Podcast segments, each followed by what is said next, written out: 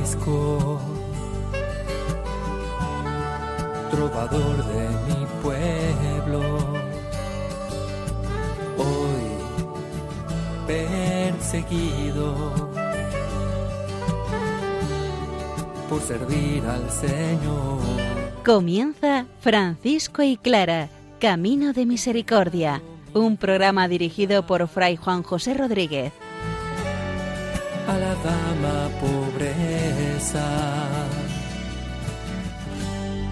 Para poder estar más cerca de Dios. Yo, Clara. Un saludo fraterno de paz y bien, hermanos. Nos enfrentamos en esta ocasión a un escrito de Francisco que ya conocemos. Lo estudiamos hace unos cuantos programas, pero desde la perspectiva de Santa Clara. Hoy lo hacemos desde la perspectiva de San Francisco. Es la exhortación cantada a Santa Clara y sus hermanas o el Audite Poverelle, más conocido para nosotros. Un precioso escrito donde San Francisco invita a las hermanas a vivir la forma de vida clariana. La decimosegunda testigo del proceso de canonización de nuestra Madre Santa Clara, Sor Beatriz de Meser Favarone de Asís, se presenta hoy y nos cuenta su experiencia al respecto de la Santa de Asís. Escuchemos la palabra del Señor, que ella sea la referencia e invitación para vivir el Evangelio al estilo franciscano.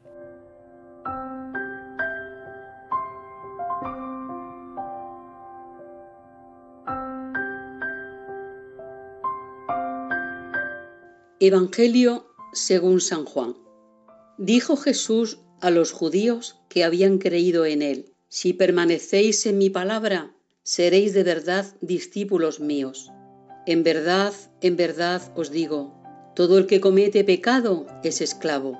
El esclavo no se queda en la casa para siempre, el Hijo se queda para siempre.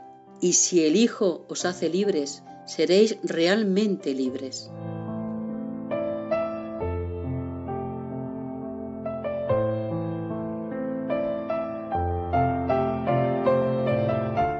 Francisco vive el gozo de su Pascua, en la certeza de sentirse salvado. Desde ella ha compuesto el cántico de las criaturas y también estas preciosas palabras dedicadas a las hermanas, según nos lo cuenta la leyenda de Perusa que dice que están escritas con música para mayor consuelo de las damas pobres del monasterio de San Damián, particularmente porque sabía que ellas estaban muy afectadas por su enfermedad. Esta proximidad de tiempo y de circunstancias explica el parecido de este escrito con el cántico de las criaturas. Vamos a escucharlo, vamos a deleitarnos en él, vamos a ponernos en la perspectiva de las hermanas clarisas que escuchan las palabras de Francisco y en la perspectiva de Francisco que le dedica por puro amor a las hermanas estas preciosas letrillas para ser cantadas. Sé fiel a la verdad. Sigue a tu corazón. No te dejes llevar. Tu vida razón. Escuchad, pobrecillas, por el Señor llamadas, que de muchas partes y provincias habéis sido congregadas. Vivid siempre en la verdad, que en obediencia muráis. No miréis a la vida de fuera, porque la del Espíritu es mejor. Yo os ruego con gran amor que tengáis discreción de las limosnas que os da el Señor las que están por enfermedad grabadas y las otras que por ellas están fatigadas, unas y otras, soportadlo en paz. Porque muy cara venderéis esta fatiga, porque cada una será reina en el cielo coronada con la Virgen María.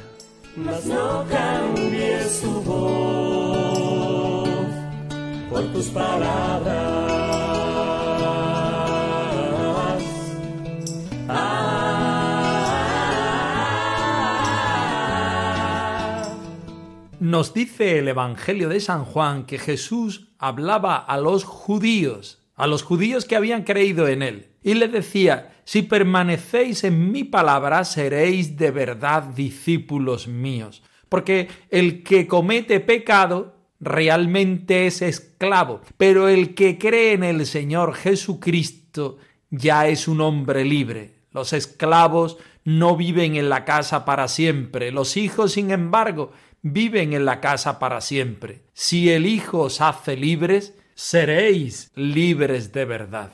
Ante estas palabras solemnes del Evangelio de San Juan, nos encontramos a Francisco de Asís que acaba de hacer el cántico de las criaturas y junto con el cántico de las criaturas, acordándose de Santa Clara y de las hermanas pobres que están padeciendo por la enfermedad de San Francisco, les compone esta exhortación cantada para que ellas tengan consolación, para que ellas sean capaces de vivir esta forma de vida en plenitud. De esto habla a las hermanas de San Damián, que consientan, que se dejen conducir. En eso consiste al fin la verdad y la obediencia en las que deben perseverar. Conseguirán con ello la discreción, plegarse al soplo del Espíritu, a lo que el Señor quiere de cada una, y no a lo que le impone un rigor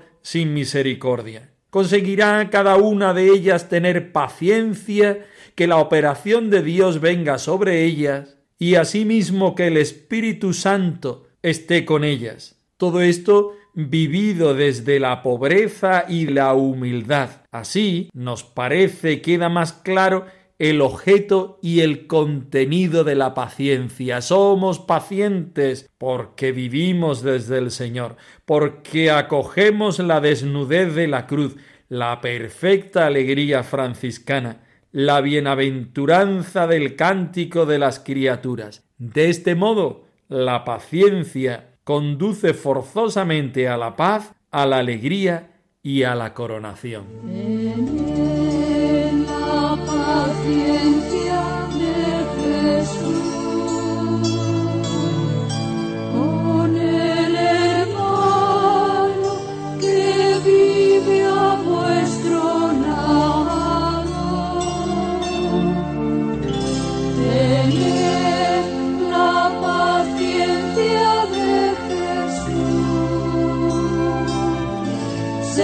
Su la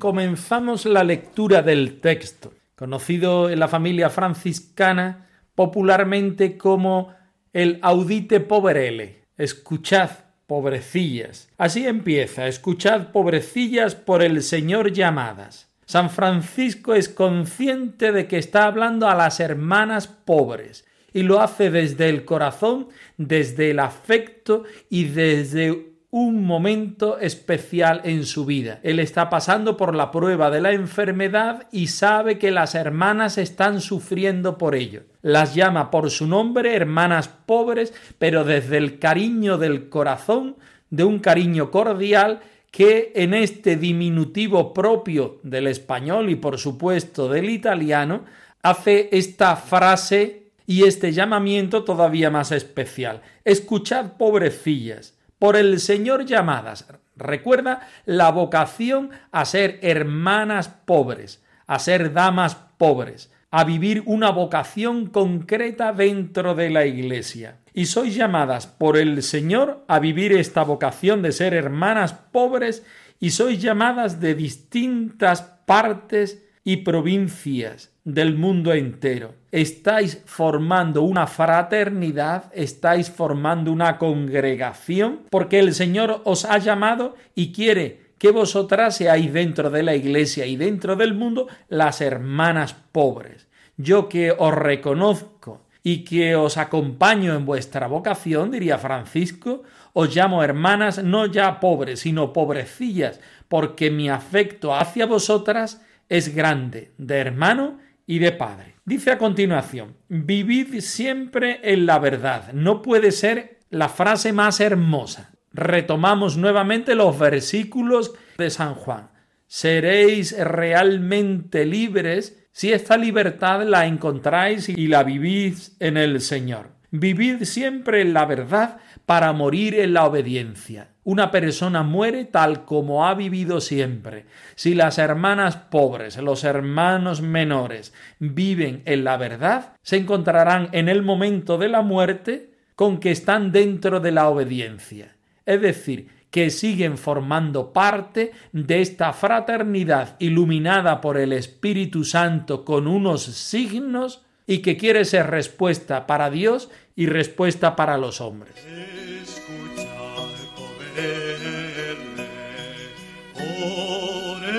Señor llamada, que de muchas regiones y provincias fuisteis congregados.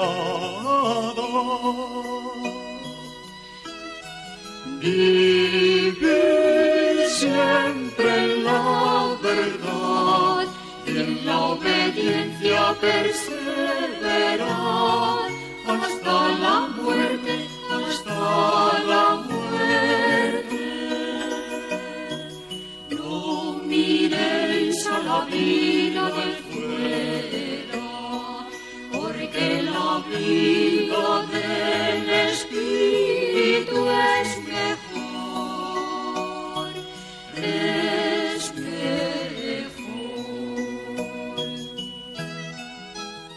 Y nos continúa diciendo el texto, no viváis en la vida de fuera, puesto que la del espíritu es mejor. Este símil va ayudándonos a entender la vida de las clarisas, que poco a poco se van dando cuenta que su espacio dentro de la familia franciscana es la contemplación. Santa Clara y sus hermanas al principio salían para hacer la caridad con los más pobres y menesterosos, entre ellos los leprosos. Pero poco a poco se van dando cuenta de que su vida es encerrada desde la contemplación. Ellas escogen la mejor parte. Si San Francisco tiene siempre la tentación y la tendencia de querer ser contemplativo, Clara y algunos de los hermanos le van mostrando que su camino es vivir la vida del Evangelio en tanto en cuanto de expresarlo con la vida y si lo dejan con las palabras. Las hermanas, sin embargo, se van recluyendo cada vez más adentro, viviendo la vida del Espíritu, que como aquí le recuerda San Francisco, es sin duda lo mejor. Os ruego, dice, con gran amor que administréis con discreción las limosnas que os dé el Señor no habla aquí San Francisco de dinero, está hablando de limosna. No debemos equivocar un término con el otro. Las limosnas son aquellas dádivas que le regalan la gente para que se la den a los pobres, pero no es el dinero. Vivimos en una época distinta y en una mentalidad distinta a la de nuestros santos padres Francisco y Clara, y por tanto todo esto varía desde nuestro tiempo al de ellos las que se hallan afligidas por la enfermedad y las otras que os esforzáis por atenderlas, todas por igual soportadlo todo en la paz. A la fraternidad llegan pruebas, pruebas a las hermanas concretas. Está hablando San Francisco de las que sufren la enfermedad y aquellas otras que deben cuidar a las enfermas.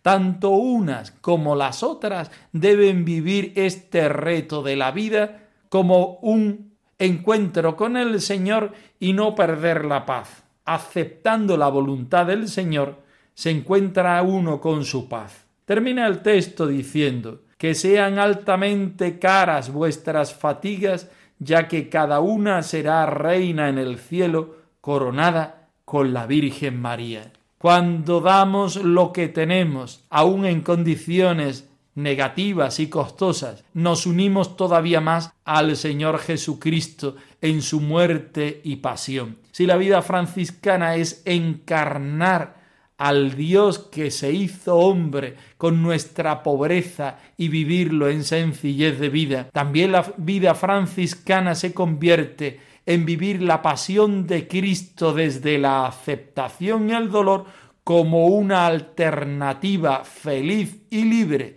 de ser evangelios vivos y vivientes. Hoy mis señores son esos leprosos mi vestido es de pobre sayal. Cambié tesoros por dama pobreza, placer y honores por la santidad soy feliz como nunca lo he sido. Dios es mi gozo, mi felicidad.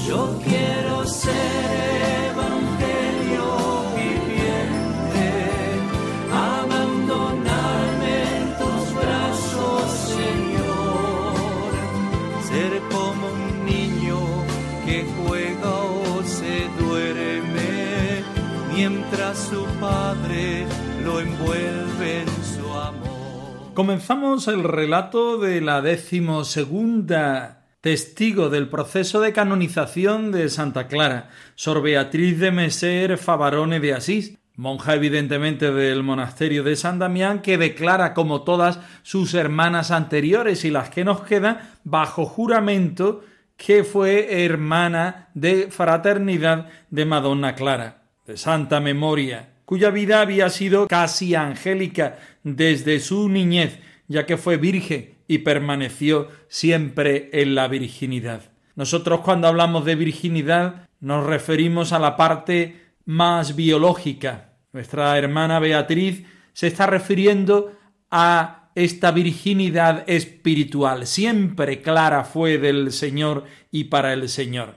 Era solícita en las buenas obras de santidad y tanto que su buena fama se divulgó entre todos los que las conocían. Evidentemente después pasó los muros del convento de la ciudad de Asís y del mundo entero. Sor Beatriz de Meser Favarone de Asís nos cuenta en este momento la conversión de Santa Clara, o mejor dicho, el proceso vocacional de Santa Clara. Lo escuchamos desposarme en dulce pacto nupcial. A entregarme dejándolo todo atrás. Quieres compartir conmigo la pobreza del pesebre, la pureza virginal y la obediencia de la cruz. Duodécima testigo. Sor Beatriz de Messer Favarone de Asís, monja del monasterio de San Damián, declaró bajo juramento que la testigo fue hermana carnal de Madonna Clara de Santa Memoria, cuya vida había sido casi angélica desde su niñez, ya que fue virgen y permaneció siempre en virginidad, y era solícita en las buenas obras de santidad, y tanto que su buena fama se divulgó entre todos los que la conocían. Y dijo que habiendo oído San Francisco la fama de su santidad, muchas veces se acercó a ella para predicarle, y la Virgen Clara aceptó su predicación y renunció al mundo y a todas las cosas terrenas, y se fue a servir a Dios tan pronto como le fue posible. Y vendió toda su herencia y parte de la herencia de la testigo y la dio a los pobres. Y luego San Francisco la tonsuró ante el altar en la iglesia de la Virgen María llamada de la Porciúncula, y después la llevó a la iglesia de San Pablo de las Abadesas, y como sus parientes quisieron sacarla de allí, Madonna Clara agarró los manteles del altar y se descubrió la cabeza mostrando la rapada, y de ningún modo quiso acceder ni se dejó sacar de allí ni regresar con ellos. Más tarde San Francisco, Fray Felipe y Fray Bernardo la llevaron a la iglesia del Santo Ángel de Panzo, donde estuvo poco tiempo y de donde fue llevada a la iglesia de San Damián, lugar en que el Señor le dio más hermanas que gobernar. Preguntada sobre cómo sabía las cosas antedichas, contestó que siendo ella su hermana, unas cosas las había visto y otras las había oído de la misma Madonna Clara y de otros. Preguntada sobre cuánto tiempo hacía, contestó unos cuarenta y dos años. Y yo te seguiré, Señor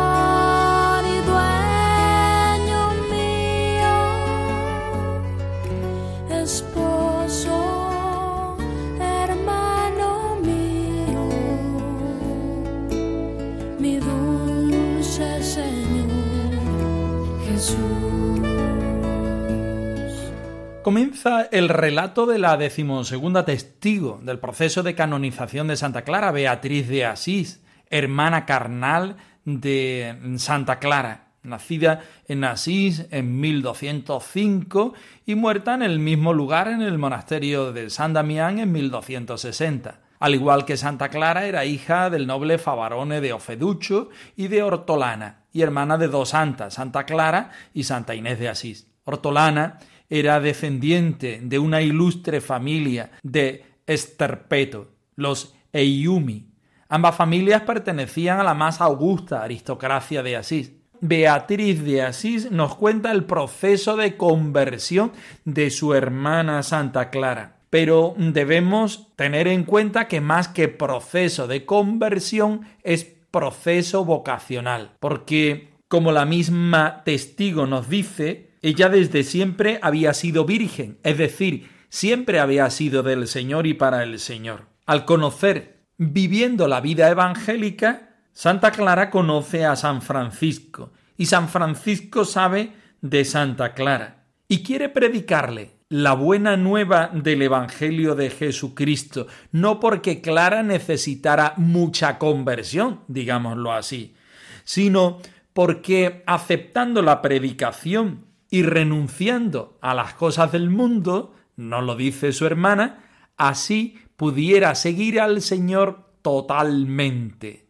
Abandonando las cosas terrenas, recordemos que Santa Clara era bastante rica y noble, y servir a Dios con la vida completa rápidamente. Vendió todo lo que tenía, su parte de la herencia, y evidentemente la dio a los pobres. Y luego San Francisco la tonsuró. ¿Qué significa esto? La tonsura era un signo que se hacía en la antigüedad, tanto religiosos como religiosas, que significaban el voto de castidad, o todavía mejor dicho, la pertenencia total al Señor. Cuando alguien hacía su consagración como religioso o como religiosa, se tonsuraba el pelo.